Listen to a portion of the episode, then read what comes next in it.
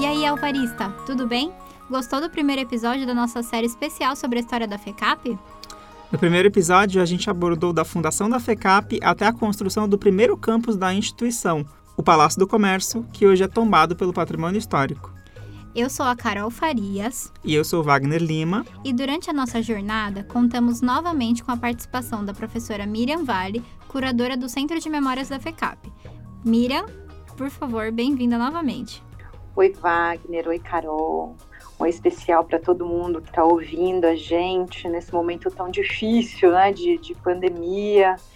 Infelizmente tivemos algumas perdas aqui na, é, na nossa faculdade, né, na nossa fundação. Eu quero que todo mundo se sinta acolhido aqui, abraçado nesse momento difícil que a gente está passando. E eu espero que a gente consiga colocar de novo a nossa história aqui, engajar vocês em mais esse episódio, para que vocês conheçam e tenham ideia é, sobre a, a, nossa história e como é que a gente foi construindo. É, não é para ser modesta, mas como é que a gente foi construir justamente esses cursos de negócios, né? Esses cursos ligados aí ao comércio. A gente faz parte dessa construção desses cursos aqui. É, ouso dizer, não só em São Paulo, mas como no Brasil. Bem-vindos de volta e um abraço para todo mundo que está ouvindo a gente. Legal, obrigado, Miriam. Bom, para participar desse episódio, nós convidamos a Margarida Gordinho. Ela é autora do livro de 100 anos da FECAP. Mas infelizmente o filho dela, o artista plástico Carlito Carvalhosa, faleceu no período das nossas gravações e infelizmente ela não pôde estar conosco hoje. Nós deixamos aqui demonstrados os nossos sinceros sentimentos e condolências à família e aos amigos. Bom, e a gente começa esse nosso segundo episódio da série histórica sobre a história da FECAP, convidando dois dos nossos convidados também do primeiro episódio que adicionaram muito à nossa discussão, o Maurício Fonseca Polato, ele é mestre em educação pela PUC de São Paulo e apresenta uma dissertação em que ele mistura a história da FECAP com a história da educação no Brasil. E também o professor Vinícius Miller, ele é professor de História Econômica aqui na FECAP. A gente está muito contente de tê-lo de volta aqui conosco no segundo episódio. Podem dar um oi para os nossos ouvintes que já conhecem vocês. Olá, tudo bem aí? Vamos continuar a nossa conversa que está muito boa.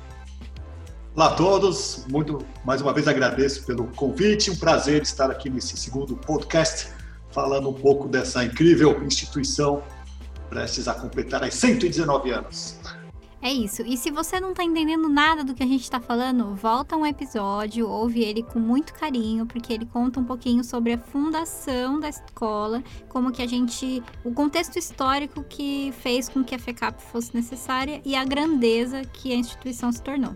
Então, vamos retomar nossa cronologia? É, primeiro, eu queria começar esse episódio falando uma, fra uma frase emblemática que ficou na cabeça de quem ouviu o episódio da semana passada, com certeza, que foi: o que seria da história de São Paulo e do Brasil sem que houvesse a FECAP? Que foi uma frase do Maurício, que está aqui com a gente de novo. Aí, é, sabemos, por exemplo, que em 1909 matricularam-se as primeiras moças no, do curso especial feminino, que formava guarda-livros e auxiliares de comércio. Então, é, isso é outro ponto, né, que apresenta a grandiosidade que a gente tem dessa instituição, que inclui, e que a gente já dizia nessa questão da inclusão que foi muito forte, que inclui uma metade da parcela da população que naquele momento nem era considerada para estudar, né, e para estar tá presente no mercado de trabalho. Então, de que forma que a FECAP ajudou na inclusão de mulheres no mercado de trabalho e que profissões eram essas? Como que essas mulheres eram recebidas pela FECAP? Muito bem, acho que eu, eu, acabei até escrevendo algumas coisas sobre isso, é, e, e, é uma grande surpresa, porque é uma instituição tão jovem em São Paulo, em 1909, depois de sete anos, começaram essas primeiras moças desse curso especial feminino da FECAP. E, e o que, em, no que, que elas se formavam? Né? Elas eram guarda-livros e auxiliares de comércio. É, essa primeira turma teve seis mulheres: Elisa Alfred, Corina Lorena, Lucila Furquim, Alexandrina Furquim, Esther Dias Batista e Ana Teresa Pinto de Andrade. Né? Então, elas são as pioneiras que vão usar o nosso uniforme. Sim, tivemos uniforme, ouvintes. É, a gente tinha uma sainha verde, uma blusinha branca para as meninas. Elas eram chamadas periquitas e, e, a gente tinha essa segregação aí dos rapazes que usavam ternos e gravatas muito chiques é, e também às vezes chegavam a usar gravatas borboletas e chapéus, uh, então era alguma coisa muito distinta, né, e muito de elite também estudar na, aqui no, no Largo São Francisco, na, na Escola Prática de Comércio. Então, eu ouso dizer que é, as mulheres, elas eram muito bem-vindas no Largo São Francisco. E, e, os rapazes estudavam nesse período noturno e as moças normalmente elas estudavam à tarde. E, e a, as pessoas que, que, chegaram a estudar no Largo São Francisco uh, eu, eu, infelizmente claro não, não consegui conversar com, com, as pessoas justamente desses primeiros cursos mas os depois me contam uh, uma movimentação que eu acho que deveria ser muito semelhante de passagem de bilhetes entre os rapazes e as moças né, de, de uma animação muito grande por receber essas mulheres. Eu acho que é, é, é, é louvável a gente fazer uma comparação também, né, com outras é, instituições de ensino. Por exemplo, Harvard demora quase 250 anos depois da sua fundação para receber as mulheres, é, é, e, e, vai segregá-las também, inclusive segregar os, os dormitórios para as meninas, né? Então, a, essa disciplina também vai existir dentro da FECAP, mas eu ouso dizer que, desde que você quisesse estudar, estivesse aberto ao conhecimento, você era muito bem-vindo aqui no Largo São Francisco, né, que ainda era a nossa única casa alvarista aqui em São Paulo nesse momento, né? Então, se o Vinícius quiser também falar um pouquinho dessa escalada das mulheres na, na história e dos, dos, nossos direitos também, né? Direito de, de voto, é, direito de, de, pegar dinheiro emprestado em banco. A gente precisava de um homem, até pouco tempo atrás, para representar a gente, para fazer isso. Né? Então, se você quiser falar sobre isso, Vinícius, super bem-vindo. É, poxa, Miriam, posso? Posso falar sim, acho que é interessante. É legal que você citou nominalmente essas pioneiras é, que foram estudantes da FECAP, enfim, isso é importante, né? Falar nominalmente dessas pessoas, enfim, e, e resgatar essa trajetória é, que, de novo, elas foram pioneiras e que é uma trajetória muito importante.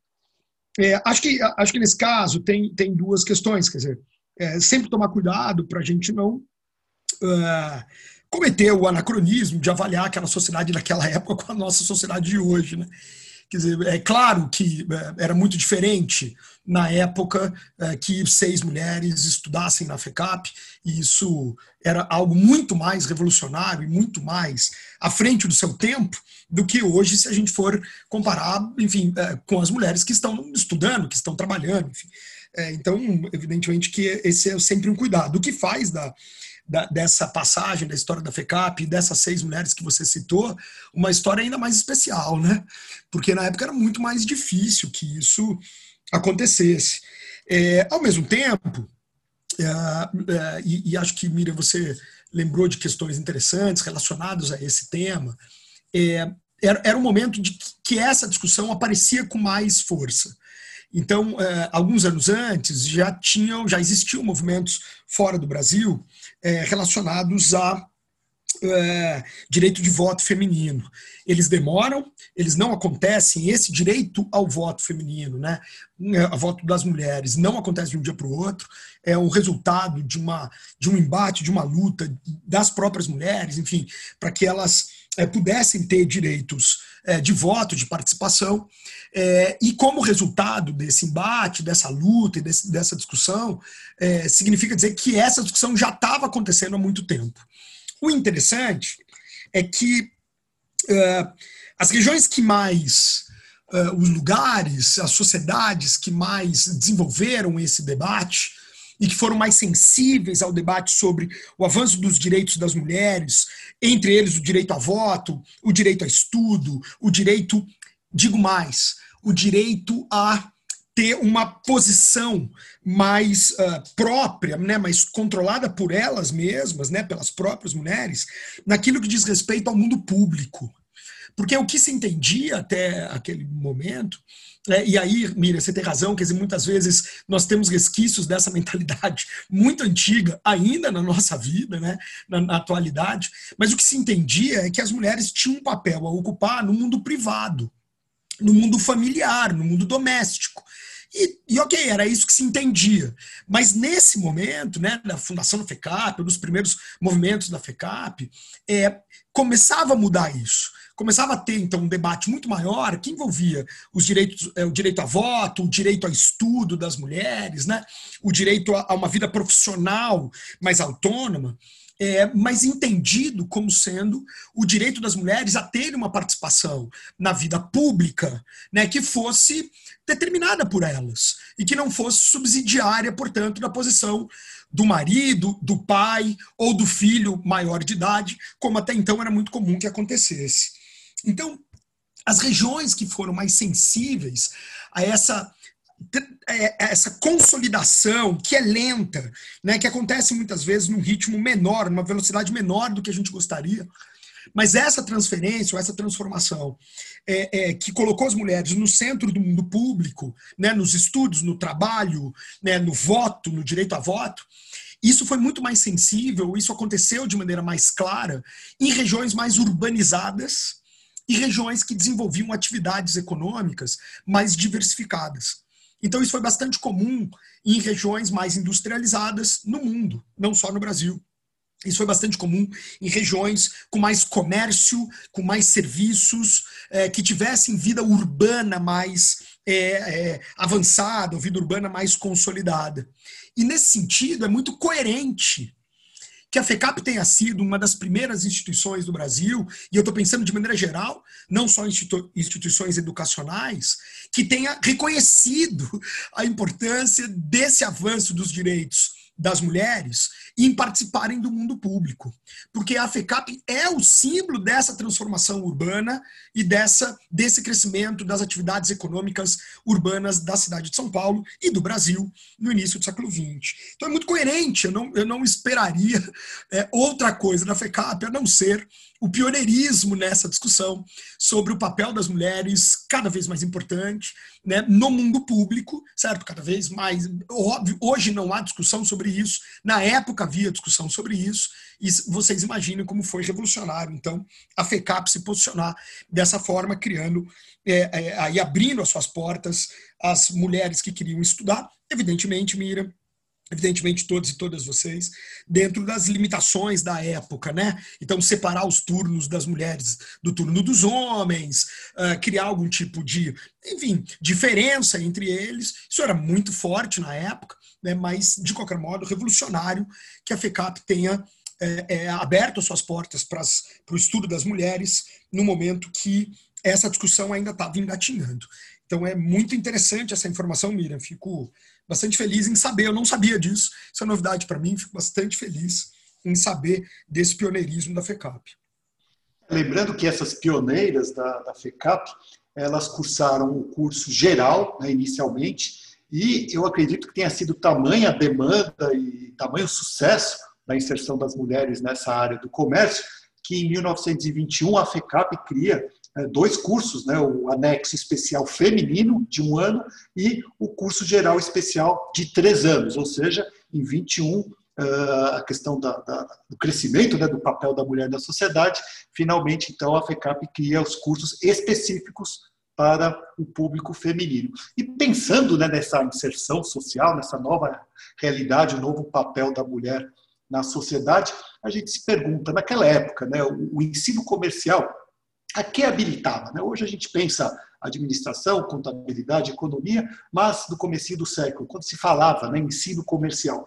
É interessante que existe uma, uma, uma propaganda aqui que veiculou nos jornais falando né, quais são as profissões uh, do, do, comércio. Então ele elenca uma série de profissões em várias categorias e eu vou listar algumas aqui e a gente precisa pensar também de repente como funciona o papel da mulher nessas áreas aqui. Né? Então, ele fala a questão inicial do comércio, então, empregados de comércio, propriamente ditos, em bancos, estradas de ferro, guarda-livros, ajudantes, escriturários de empresas industriais, caixas, depois, na área comercial propriamente dito, negociantes, comissários, corretores, agentes de câmbio, na área profissional, professores de comércio, síndicos de bolsa, superintendentes, tradutores, avaliadores, intérpretes, olha, intérpretes. Na área administrativa, lembra que a gente falou posteriormente à proclamação da República, né? Surgiu uma grande demanda de, profissionais para gerir aí a, a, máquina pública. Então, dentro dessa área administrativa, inspetores de alfândega, despachantes, agentes e comissários de imigração, oficiais de gabinete, na área consular, inclusive, agentes consulares, chanceleres, secretários e adidos de delegações, ou seja, olha como uh, essa formação né, do ensino comercial, quantas portas uh, abria né, para essa, essa nova mão de obra aí. Então é interessante pensar também na questão do papel da mulher conquistando esses novos espaços dentro da sociedade. Só para só se, eu, se eu posso completar isso e, e fazer uma comparação, só para Por favor uma ideia desse pioneirismo e da importância disso na história da FECAP, na história do Brasil, é, é, o voto feminino só foi oficializado no Brasil em 1933. Quer dizer, muito tempo depois que a FECAP já tinha é, é, é, os seus, as suas portas abertas né, para as mulheres que estudavam na FECAP, enfim, que gostariam de estudar na FECAP. Enfim, então, é, é, isso dá dimensão desse pioneirismo é, da FECAP, é, porque o, o, voto, que é um direito muito fundamental do mundo moderno, do mundo contemporâneo, só foi dado oficialmente às mulheres em 1933, bem é, muito tempo depois, portanto, da FECAP fazer essa, essa inclusão aí das mulheres. Então, só para reforçar o quão importante é essa informação que a professora Miriam nos trouxe, e que, e que é, é, coaduna, que, que se encaixa perfeitamente nisso que nós falávamos sobre o papel revolucionário, o papel inovador, o papel é, de, uma, de uma educação precoce na história do país oferecida pela, pela FECAP na sua longa história. É incrível como essas últimas ponderações que vocês fizeram, como realmente a FECAP sempre pensou em inovar, né, desde a sua fundação. Voltando um pouquinho no tempo, é, eu tenho alguns dados aqui. Em 1910, a FECAP tinha três cursos. O curso preliminar, nesse ano, tinha 151 alunos, um ano de duração é, e preparava para o curso geral. O curso geral, nesse ano, tinha 285 alunos, durava três anos e preparava contadores, né? Era um curso para formar contadores. E o terceiro curso, que era o curso superior, naquela época tinha 14 alunos, formava agentes consulares, funcionários do Ministério de Relações Exteriores, atuários na área de seguros e chefes contadores. Também havia o curso especial feminino, é, que era um curso especial de datilografia. E como as aulas eram as aulas comerciais eram à noite, a FECAP abriu um curso médio diurno, que foi a pedra fundamental para o nosso colégio FECAP de hoje. E naquela época, neste curso, que seria o, curso como se fosse o colégio, né, o ensino médio hoje, a FECAP tinha professores de língua estrangeira já naquela época no corpo docente. É, para ver como realmente a gente se importava com a inovação e estar à frente. Vocês podem citar algumas outras inovações que a FECAP trouxe nesse, nessas duas décadas, é, de 1910 até mais, mais ou menos 1930? Maurício, acho que a, a, bola é sua, é exatamente é, o seu como, trabalho de pesquisa. Como nós já havíamos comentado no primeiro podcast, que é essa questão né, da, da regulamentação do governo e das atividades uh, elaboradas pela FECAP. Então, na realidade, a questão do pioneirismo da FECAP, né, ela sempre esteve à frente da própria regulamentação do governo, ou seja, uh, em um certo momento, principalmente na década de 20, quando várias instituições ofereciam curso de guarda-livros, curso de escriturário, ou seja, não existia nenhuma fiscalização, nenhuma regulamentação da, do governo federal, a FECAP se torna como um padrão a ser seguido, um símbolo. Então é interessante que nesses primeiros 20, 29 anos, a FECAP, sem dúvida, se torna aí é, uma, uma direção que o próprio legislador se, se utilizou. Né? Então, só para vocês terem uma ideia, eu elaborei um pequeno quadro da, dessa evolução dos cursos comerciais. Então, inicialmente, nós temos aí uma proposta do Veiga Filho, que foi um professor e um dos idealizadores da, da, da Escola de Comércio. Ele propunha né, um curso prático de três anos. Então, existia até um embate: o curso tem que ser superior ou mais prático. Então, inicialmente, a ideia é que fosse prático, já para preparar a mão de obra, né, para diminuir essa, esse poder dos estrangeiros nas contabilidades aí na, das escriturações do país.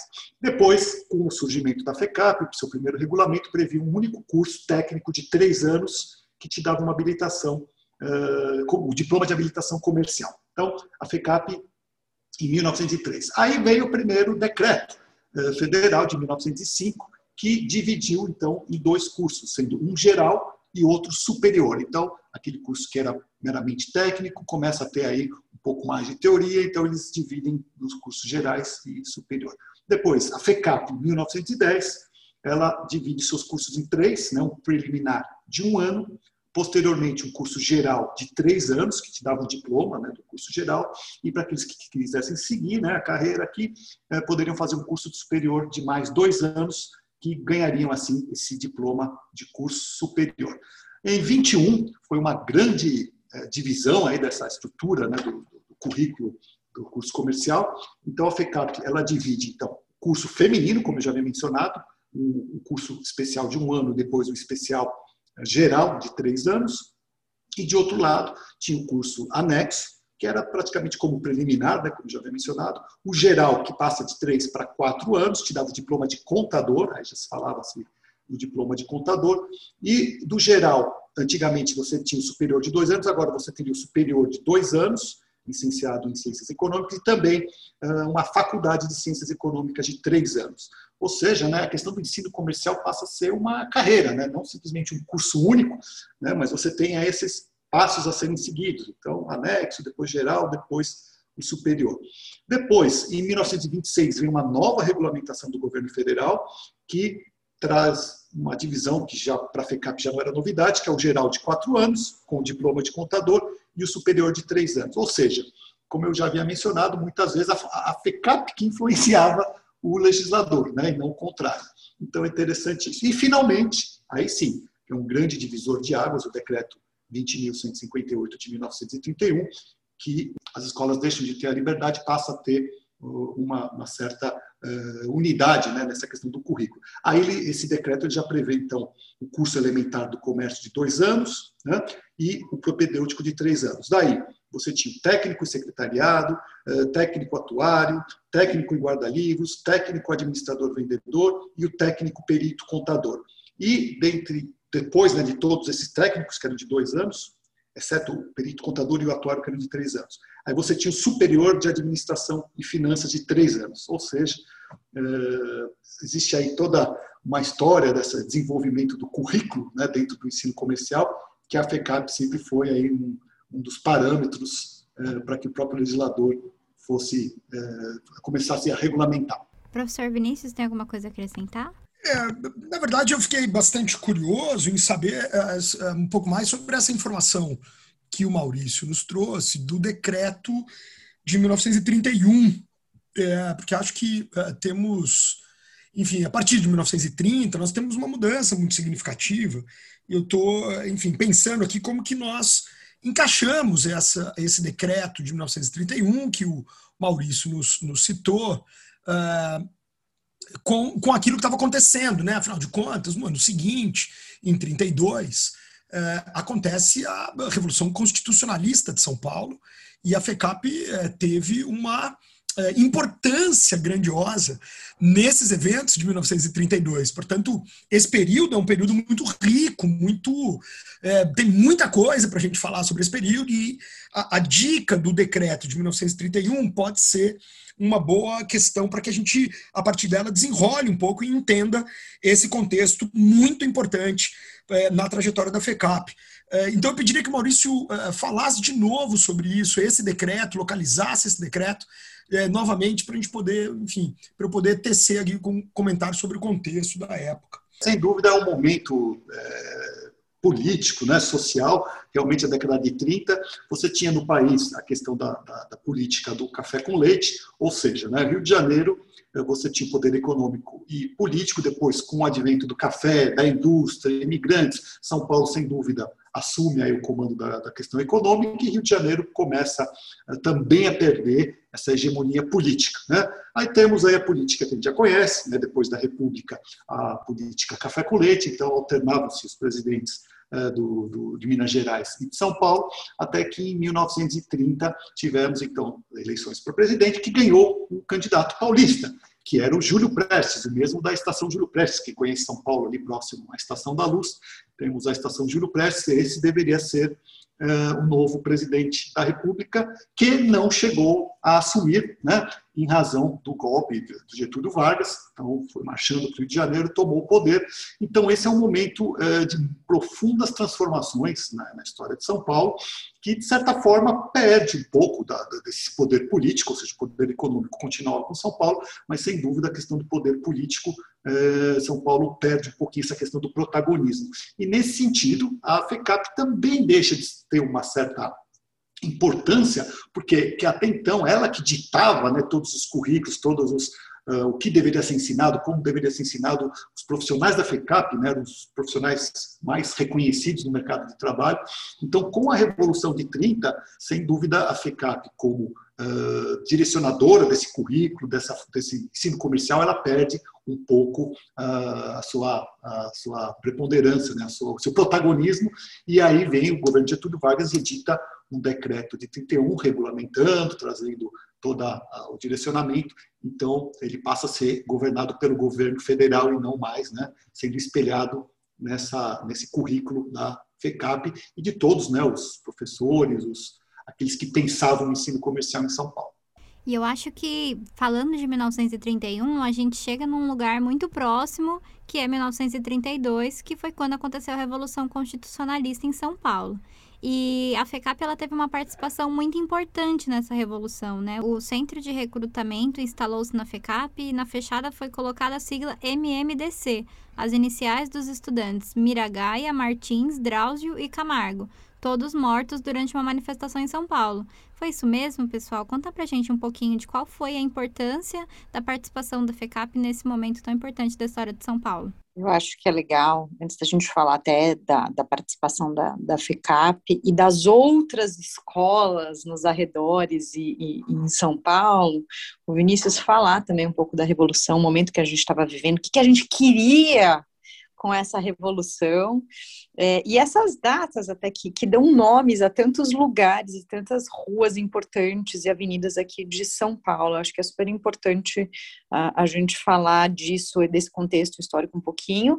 E aí depois a gente fala um pouco da, da FECAP, do que estava acontecendo aqui dentro como instituição de ensino, e também uh, como uh, uma das figuras importantes aí é, no planejamento e também na execução dessa revolução que vai durar poucos meses.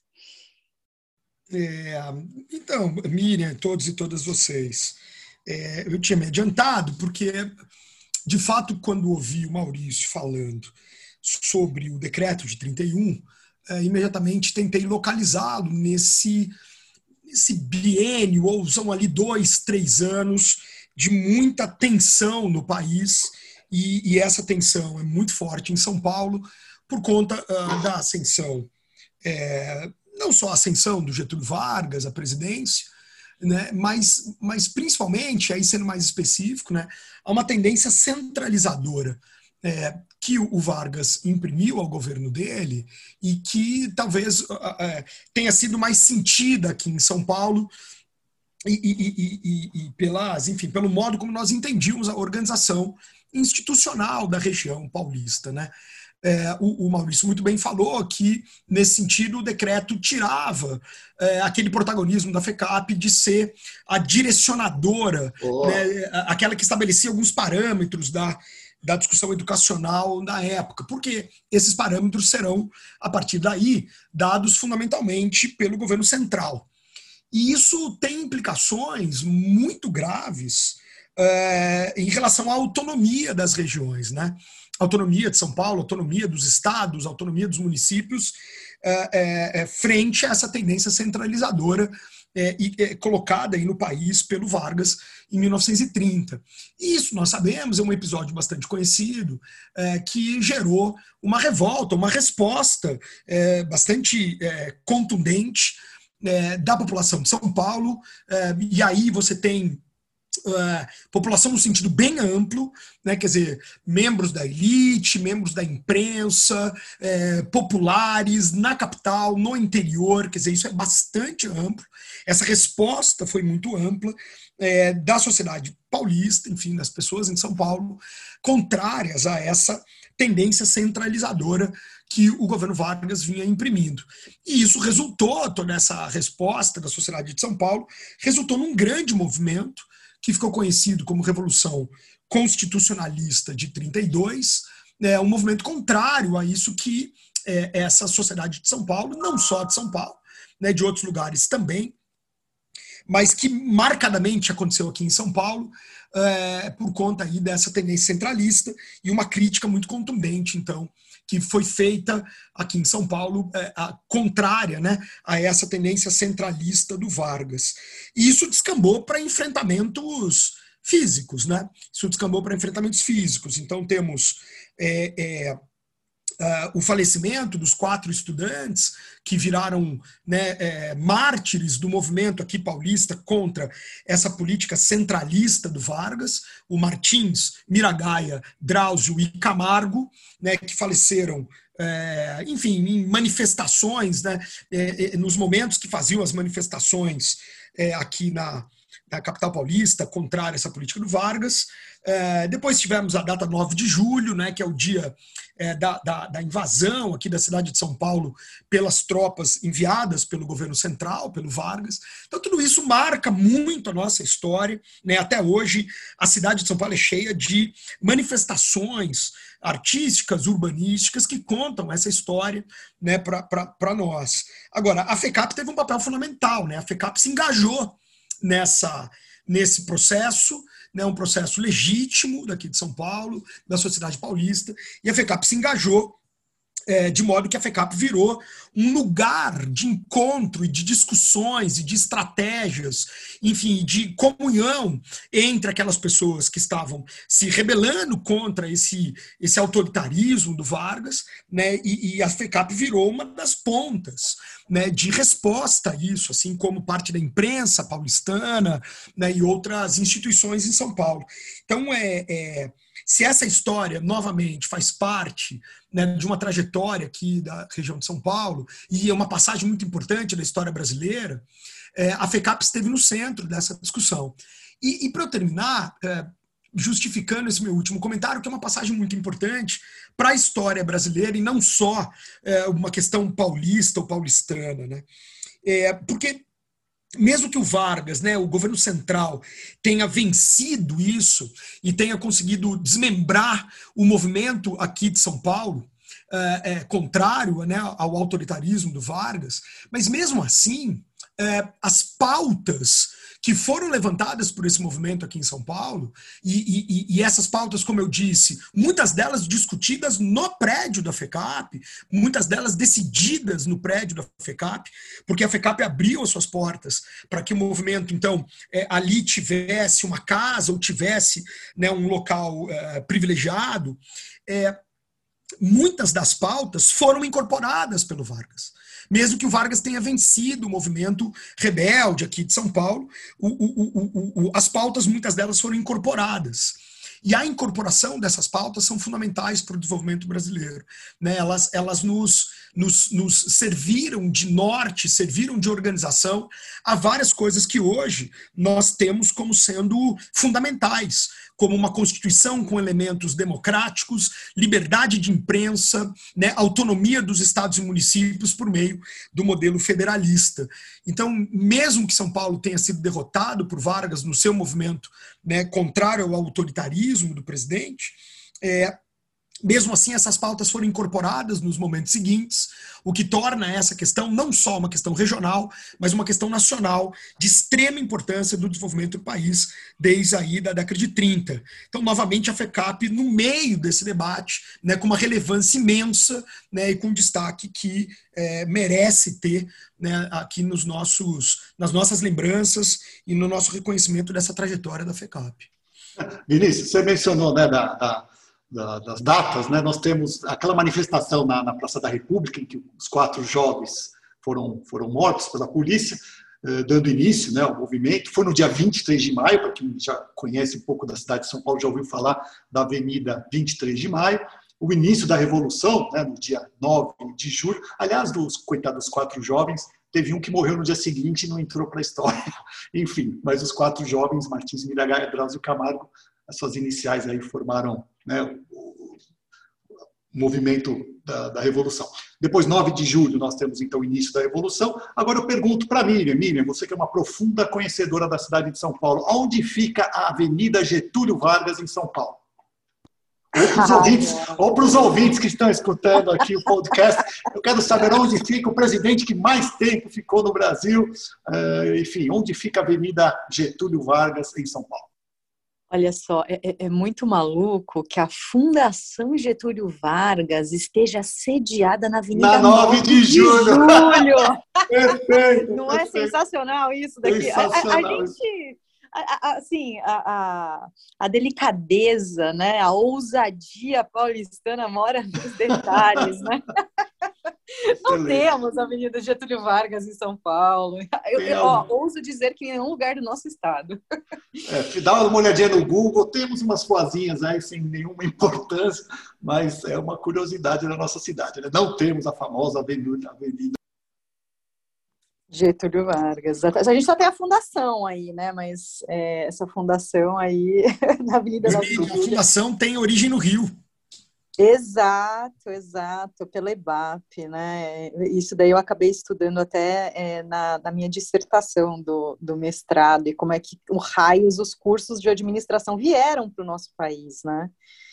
É, e é muito curioso isso, né? Aqui em São Paulo, a gente tem a Fundação Getúlio Vargas, onde eu fiz, inclusive, o meu mestrado e o meu doutorado serem ali na Avenida 9 de Julho. É muito emblemático e simbólico. A gente continua é, lutando aí pelos nossos ideais democráticos. E, e é mais interessante, Vinícius, você estava falando sobre Getúlio Vargas, ele que instituiu o voto feminino não é? Então, é, embora ele tenha acabado aí com essa revolução de alguns meses, é, ele que vai instituir algumas pautas que a gente queria né, é, durante essa revolução, ele vai encampar essa ideia aí e, e vai colocar isso na, na outra Constituição. Então, depois de, da, dessa Constituição aí feita por Vargas, que a gente vai ter esse voto feminino. Mas falando da, da FECAP, o que raios que FECAP fazia com a Revolução Constitucionalista, eu pego justamente esse fio do, que, que o Vinícius está tá dizendo dizendo, a gente participava do planejamento é, da, da Revolução. A gente não coadunava com, com, com essa com esse espírito né, da, daquele tempo de, de ditadura, de da gente não ter autonomia, da gente não poder decidir. É, e, e, a FECAP, ela se encarregou justamente é, da, da coleta de donativas e do alistamento das pessoas, junto com a Faculdade de Direito do Largo São Francisco. E vejam bem, pessoal, não existia a USP naquela época. A USP só foi ser fundada depois disso, em 1934. É muito interessante a gente ver que várias instituições de ensino, né? Então, a, a, Faculdade de Direito do Largo São Francisco, a, a Escola de Comércio Álvares Penteado, e também a, a, a, Escola Politécnica, que ficava justamente ali do lado da, da Estação Júlio Prestes, num prédio belíssimo também, é, é, é, a gente se juntou para fazer frente ao governo. Né? E como a gente a, acabou não logrando né, essa vitória, sobrou uh, esse, esse, ouro para o bem de São Paulo, quando acabou a Revolução, a gente doou esse ouro aí para a Santa Casa de Misericórdia. Para quem puder, quiser e tiver curiosidade, é, existe lá um, o prédio da, da bandeira paulista, né? quando você olha de fora o prédio ali no Largo da Misericórdia, pertinho da Praça da Sé, vocês vão ver que tem a, a, a bandeira, o prédio se parece com a nossa bandeira, né, das 13 listras, e, e aí uh, tem o um mastro do lado desse prédio, então parece que é uma bandeira ondulada, né, ao vento, e em cima do mastro tem um, um, capacete aí que os pracinhas vão, vão usar durante essa, essa Revolução Constitucionalista de 32. Né?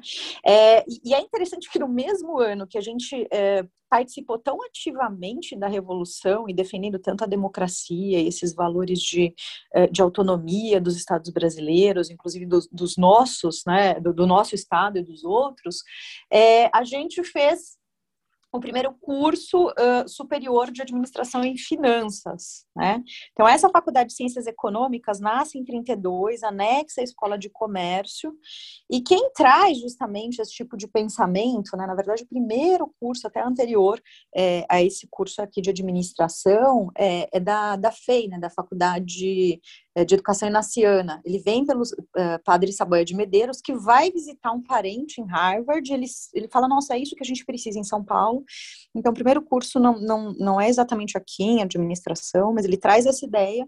E depois, justamente, a Fundação Getúlio Vargas, é, lá no Rio de Janeiro, né, que, que é pela IBAP, é, e também a USP vão encampar a ideia do curso de administração, mas muito mais tardiamente, lá pela década de 50.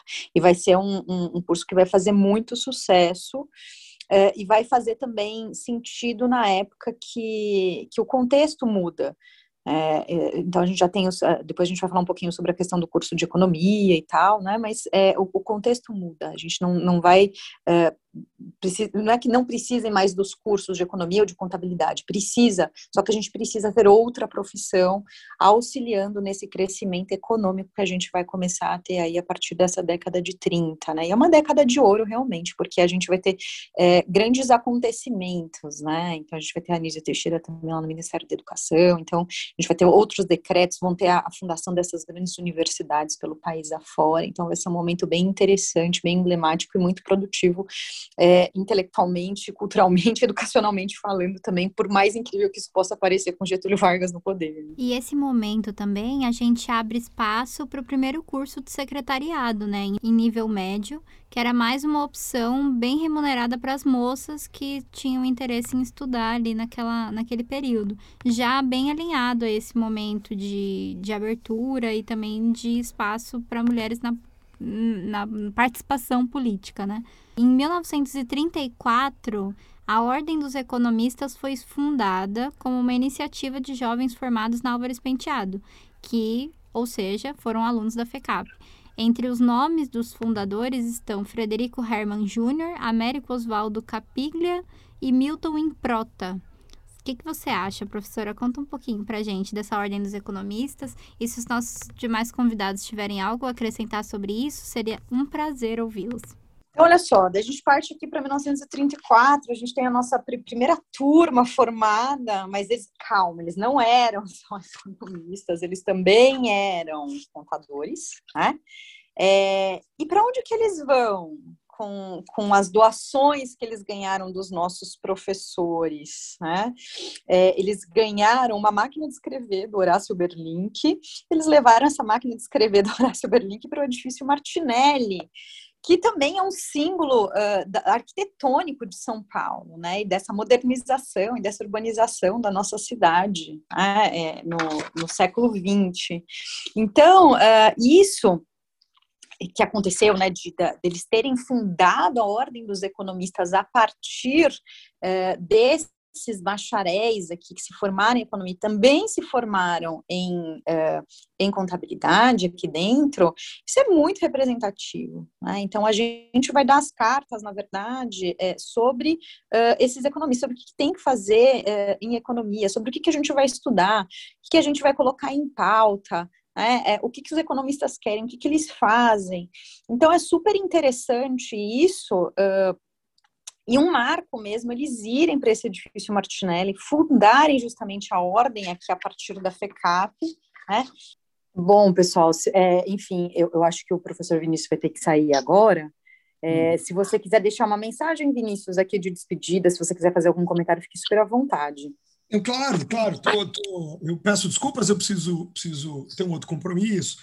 Mas é, é, enfim, muito boa a conversa nessa sequência que a gente vem fazendo para identificar a FECAP tanto nas suas características próprias, mas também na sua relação com aquilo que estava acontecendo na história de São Paulo e na história do Brasil, né? É, então, agradeço, na verdade, a, a, possibilidade de discutir isso desde a origem. Agora a gente já está falando aí dos anos 30, é, de como essas mudanças do país, a necessidade de uma mão de obra ainda mais qualificada, a mudança dos, das, das, das tendências políticas nacionais, a formação de uma inteligência ainda mais avançada, principalmente nessas questões ligadas a como que nós vamos mensurar é, todo esse resultado do desenvolvimento industrial, do desenvolvimento das cidades, né? a escola de sociologia vai ajudar a pensar sobre isso, né? que também teve uma relação muito forte aí com a história da FECAP, e como que a FECAP é fundamental para entender o desenvolvimento dessa inteligência que vai marcar é, o mundo mais contemporâneo, ou o Brasil mais contemporâneo, a partir dessas grandes transformações dos anos 30. Né? Então, enfim, acho que está colocado aí o contexto, é, e vocês muito bem localizando a questão da FECAP nesse contexto, é, mas eu lamento, de novo, tenho que sair e agradeço aí a participação é, e contem comigo para qualquer outro tipo de conversa aí que for é, que vocês acharem pertinente a minha participação. Muito obrigada pela sua participação, professor. Com certeza agregou muito na nossa discussão. Obrigado a vocês, tá bom? Valeu, galera. Obrigadão aí. Tchau, tchau. Até, ma Até mais, obrigado. Obrigado pela aula. E Maurício, a gente estava batendo um papo aqui, conversando sobre o edifício Martinelli. Se você hum. quiser comentar sobre esse edifício Martinelli, sobre essas pesquisas também no pessoal aí da Escola Livre de Sociologia e Política, fique super à vontade. Que era, era, era a casa dos, da Ordem dos Economistas do Brasil, né? a primeira casa. É, o edifício Martinelli também. Bem, isso daqui vai, esse é, esse é bate-papo ou está valendo o podcast aqui? Mas o Martinelli, sem dúvida, é um dos símbolos dessa transição. Na década de 20 começa a verticalização, nós tivemos o edifício Gimli, que fica ali na, na rua direita, ali perto da Praça da Sé, que ele é de é 17, é, ele é de 17, depois temos o Sampaio Moreira, que é de 24, que é ainda assim edifícios tímidos. E o Martinelli foi o grande, né? aquele tamanho, aquele, aquele monstro no centro de São Paulo em 29, é muito interessante. Depois, aí vem, aí vem o, o, o Altino Arantes de 47, enfim. Mas é, esse momento de verticalização de São Paulo, muito interessante. Eu adoro a história de São Paulo, eu sou fascinado, né? principalmente esse, esse miolinho ali do, do centro de São Paulo, bem interessante. É realmente um lugar fascinante. É. Uh, agora, você falou do, do, do, para o bem de São Paulo, talvez fosse legal até falar para o pessoal, né? Falou, olha, pessoal, o nome do edifício é Ouro para o Bem de São Paulo. Só dá um Google. Você falou, quem quiser dar uma olhada nesse edifício, porque é tão legal vê-lo ao vivo, é, a gente tá conhece, né? É. Ele está meio descaracterizado agora, né? É, Mas é, tá o Gimli e o Martinelli, eu acho que eles são mais legais da gente ver ao vivo do que o Ouro para o Bem de São ah, Paulo. Não, Mas sim, não, sim. é um edifício super interessante também, né? Não, pela história dele. Junto, né? E o Ouro para o Bem de São Paulo, eu brinco quando às vezes faço passeio a pé por São Paulo, faço city tours a pé, e eu falo, acho que foi a única revolução, a única guerra no mundo que quando acabou a guerra sobrou dinheiro. Tamanha a força de São Paulo. Eu desafio alguém me dizer de alguma guerra que acabou a guerra e sobrou dinheiro. Pois Enfim, é. São Paulo era tão rico, tão que eh, tivemos. E hoje o prédio ainda pertence à Santa Casa, são imóveis para locação, né, se você quiser ir lá, ainda está tá meio caído ultimamente, mas eu sei que tem algumas salas para locação. E sempre quando eu passo lá, eu, eu entro e pergunto, e aí, tem, tem sala para alugar? Mas é muito interessante essa história. Agora, ah, eu sei que um dos postos de arrecadação do ouro, eu não sei se o prédio da FECAP chegou a ter isso, mas eu sei que ali na Praça do Patriarca tinha um posto de, de, de arrecadação, existem fotos, inclusive, que, com, com, com, os cartazes, né, Ouro para o Bem de São Paulo, e eu sei que a Praça do Patriarca Patriarca era um dos pontos de arrecadação do ouro. E as pessoas ganhavam certificado né, do, do movimento MMDC e tal. Pode ser até que a FECAP tenha sido um dos, dos quartéis generais aí de arrecadação do ouro, quem sabe. Você conseguiu compartilhar todas as coisas mais maravilhosas que era possível, Maurício. Você foi essencial para esses dois episódios. Bem, então eu gostaria de agradecer mais uma vez pelo convite, participar desse segundo podcast realmente eu acho que a gente resgatar a história né, desses pioneiros, dessas instituições que se tornam, sem dúvida, né, grandes símbolos da história.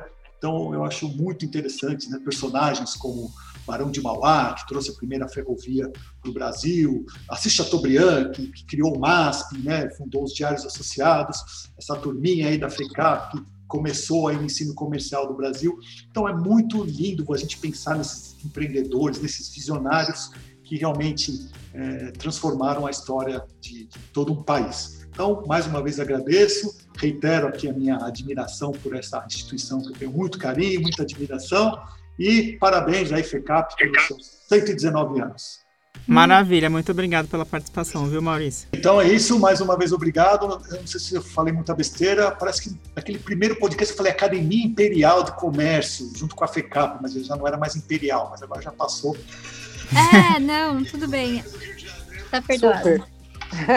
Miriam, mais uma vez obrigado. Depois a gente retoma esse contato. Uma boa tarde a todos, mais uma vez obrigado. E a gente segue então reconstituindo a história da FECAP. Olha, pode parecer pouco, mas nos seus 36 primeiros anos de existência, a FECAP havia formado 1.471 peritos contadores, 472 guarda-livros e 108 secretárias, perfazendo então 2.051 diplomados. A escola era líder no ensino contábil e nenhuma outra concorrente era páreo para nossa verdinha. Pois é, Wagner. Em 1943, mesmo assim, a gente resolveu mudar o nome. Então, o nome da nossa instituição passou para Escola Técnica de Comércio Álvares Penteado, com os cursos comercial, básico, contabilidade, ambos desdobrados em duas sessões, separando moças e rapazes sempre. Nessa época, o curso secretariado era só para moças. O curso comercial básico formava auxiliares de escritório e o curso de contabilidade preparava guarda-livros. A FECAP foi crescendo e até 1954 estudaram na FECAP cerca de 70 mil alunos, entre auxiliares de escritórios, guarda-livros, secretários e secretárias, contadores, peritos contadores e técnicos em contabilidade. É, e aí em 1961 houve a promulgação da Lei de Diretrizes e Bases da Educação Nacional. E com essa lei houve uma reforma nos estatutos da FECAP e a criação do Conselho de Curadores. Esse Conselho de Curadores existe até hoje e tem a função de tomar as decisões para a manutenção das atividades da FECAP. E se você não sabe, quem faz parte do Conselho de Curadores da FECAP hoje é Luiz Helena Trajano, Delfim Neto, Shigeaki Ueki, e mais um monte de pessoas que foram assim essenciais para o desenvolvimento da história do país, tanto no passado quanto no presente. Essa marcha do crescimento, ela estava engatada e foi impossível para esse movimento que acabou evoluindo para a construção de uma nova sede. Pois é. Se a Rua São José, né, o edifício Conde Pratos, ficou pequeno para a gente, o Largo São Francisco também. E aí, em 1960, foram comprados os primeiros terrenos na Rua da Liberdade. Mas calma, gente. A Rua da Liberdade não é isso que vocês estão pensando que ela é hoje. A Avenida 23 de Maio, que a gente faz aqui é, muro com ela, ela nem existia naquela época. A Liberdade era considerada praticamente periferia de São Paulo. Olha só que loucura, né? E mais uma vez a gente foi visionário e acabou comprando esse terreno justamente para aumentar os nossos negócios e os nossos cursos, né? Esse local, né, o local desse novo campus, ao lado do metrô, né, e o metrô só vai existir depois de algum tempo, tinha fácil acesso para Vila Mariana, Santa Maria e a Estrada de Santos, atingindo alunos de bairros bem distantes. O lançamento da pedra fundamental do campus Liberdade aconteceu em 1967, mas as aulas até 1970 ficam ali no nosso Largo São Francisco. Em 1969, o Bloco A já estava em uso, então as, as aulas de educação física elas eram feitas aqui no nosso campus Liberdade. E a inauguração do campus Liberdade aconteceu só em 1960, 1974. Posteriormente, vão ser construídos também os blocos B, C e D. Em 1973, a FECAP criou outras oportunidades de formação. Iniciam-se então os cursos técnico em publicidade, técnico em processamento de dados, em administração com habilitação em comércio exterior e técnico em turismo. É, e aí em 1981 começaram os cursos de especialização, extensão, aperfeiçoamento e a pós-graduação Lato Senso. Em 1991, uma parceria entre a FECAP e o Instituto dos Auditores Internos do Brasil, a Audibra, permitiu a instalação de um curso de pós-graduação Lato Senso em Auditoria Interna. Em 1985, a FECAP abriu-se para as novas tecnologias da informação, organizando o curso de processamento de dados no colégio comercial e adquirindo os primeiros microprocessadores. Em 1992, o belo prédio do Palácio do Comércio foi tombado pelo Conselho Municipal de Preservação do Patrimônio Histórico e Ambiental da cidade de São Paulo, ou seja, reconheceram a importância histórica do nosso espaço para a história da cidade. É, e aí, se a gente avançar um pouquinho no tempo, também no ano de 1992, a comemoração dos 90 anos da FECAP foi em grande estilo, com direito a carimbo comemorativo e medalhas cunhadas pela empresa brasileira de Correios e Telégrafos.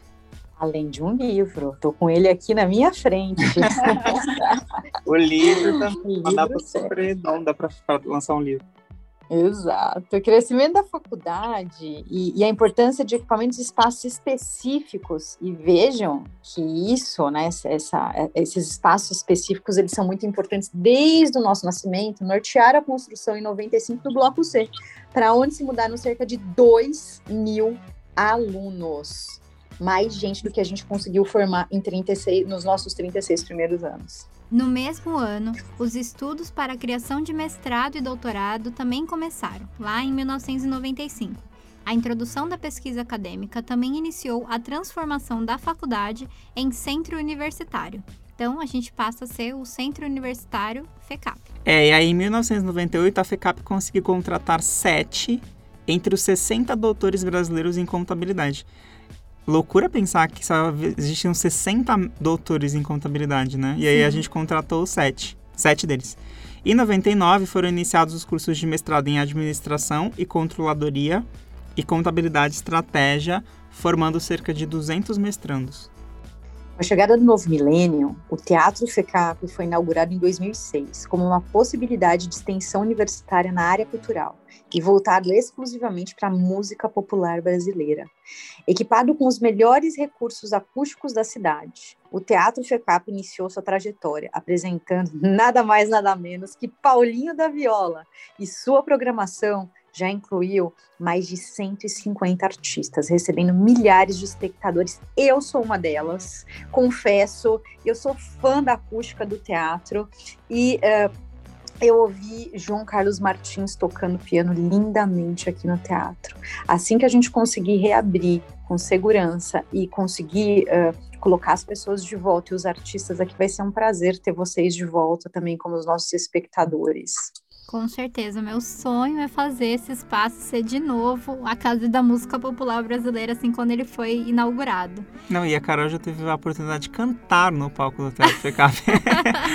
é, tem no YouTube também, pessoal, se vocês quiserem ver essa preciosidade. Em 2011, a FECAP foi eleita o melhor centro universitário privado do Brasil e do estado de São Paulo, considerando-se os públicos e os privados, conforme o Índice Geral de Cursos do Ministério da Educação, o INEP. Os cursos de Administração e de Ciências Contábeis obtiveram nota máxima nas duas edições do Exame Nacional de Desempenho de Estudantes, que é o ENAD, aquela prova que os alunos fazem quando terminam um curso para avaliar o quanto ele realmente aprendeu sobre aquela profissão. Nessa mesma avaliação, o curso de Ciências Econômicas figurou entre os três melhores da cidade e os cursos de Publicidade e Propaganda, Relações Públicas, Secretariado Trilingue e Relações Internacionais tiveram as melhores notas da cidade de São Paulo. É, então, aí também no ano de 2011, ano que a FECAP teve esses, essa série de reconhecimentos, a gente iniciou um novo programa de mestrado em administração com ênfase em finanças. Gente, é muita história, sério muito. Eu vou até ouvir de novo esse episódio para marcar todas essas datas, porque é muita informação. é, daria muitos outros podcasts. Daria outros livros, né? Um documentário, talvez. Com coisa para a gente se pensar para os 120, 130 anos. Com certeza. Gente, é, esse episódio eu acho que ele é aquele que você precisa compartilhar com as pessoas que você quer dizer um pouquinho sobre a importância da FECAP para ela, sabe? Tipo, quando você. Aquilo que você tá sentindo, você sabe a importância que a FECAP tem para você? Então, compartilha com alguém para você mostrar para essa pessoa e você ilustrar para ela o, da onde vem esse sentimento e por que que ele é tão aflorado assim. Miriam, eu não tenho palavras para agradecer para você participar aqui com a gente dessa série especial. E a gente quer contar com você de novo no nosso próximo episódio, que a gente vai contar um pouquinho sobre a história de alguma das principais personalidades que fizeram parte da FECAP. E, ó, spoiler, hein? Moreira Salles é aluno nosso. Então vamos, vamos ouvir esse episódio próximo. Fica, fica de olho aí na semana que vem. Ah, minha querida, mas muita gente passou pelos nossos corredores, né? A gente só é a instituição de ensino que, que é hoje por conta dessas pessoas, por conta dos professores, e tem muita história legal. Então, eu, se fosse você, já, já ativava aí a sua inscrição no Mundo Mercado, no nosso podcast, ativava aí todas as notificações, e olha, vem com a gente que você não vai se arrepender. A gente tem aluno expulso, a gente tem aluno fundador de banco e muito mais para oferecer para você. Até o próximo episódio, pessoal. Foi um prazer chegar até aqui com vocês. Um abraço, espero que vocês tenham gostado. Com certeza, nossos ouvintes amaram este episódio e vão amar o próximo na semana que vem. A terceira parte. A gente agradece muito a audiência de você que está nos ouvindo até agora. E é isso, né, Carol? É Chegamos ao final. Tchau, pessoal. Até semana que vem. Este episódio foi roteirizado, produzido e idealizado pelos jornalistas Wagner Lima e Carol Farias. A edição é de Gabriel Alexandre.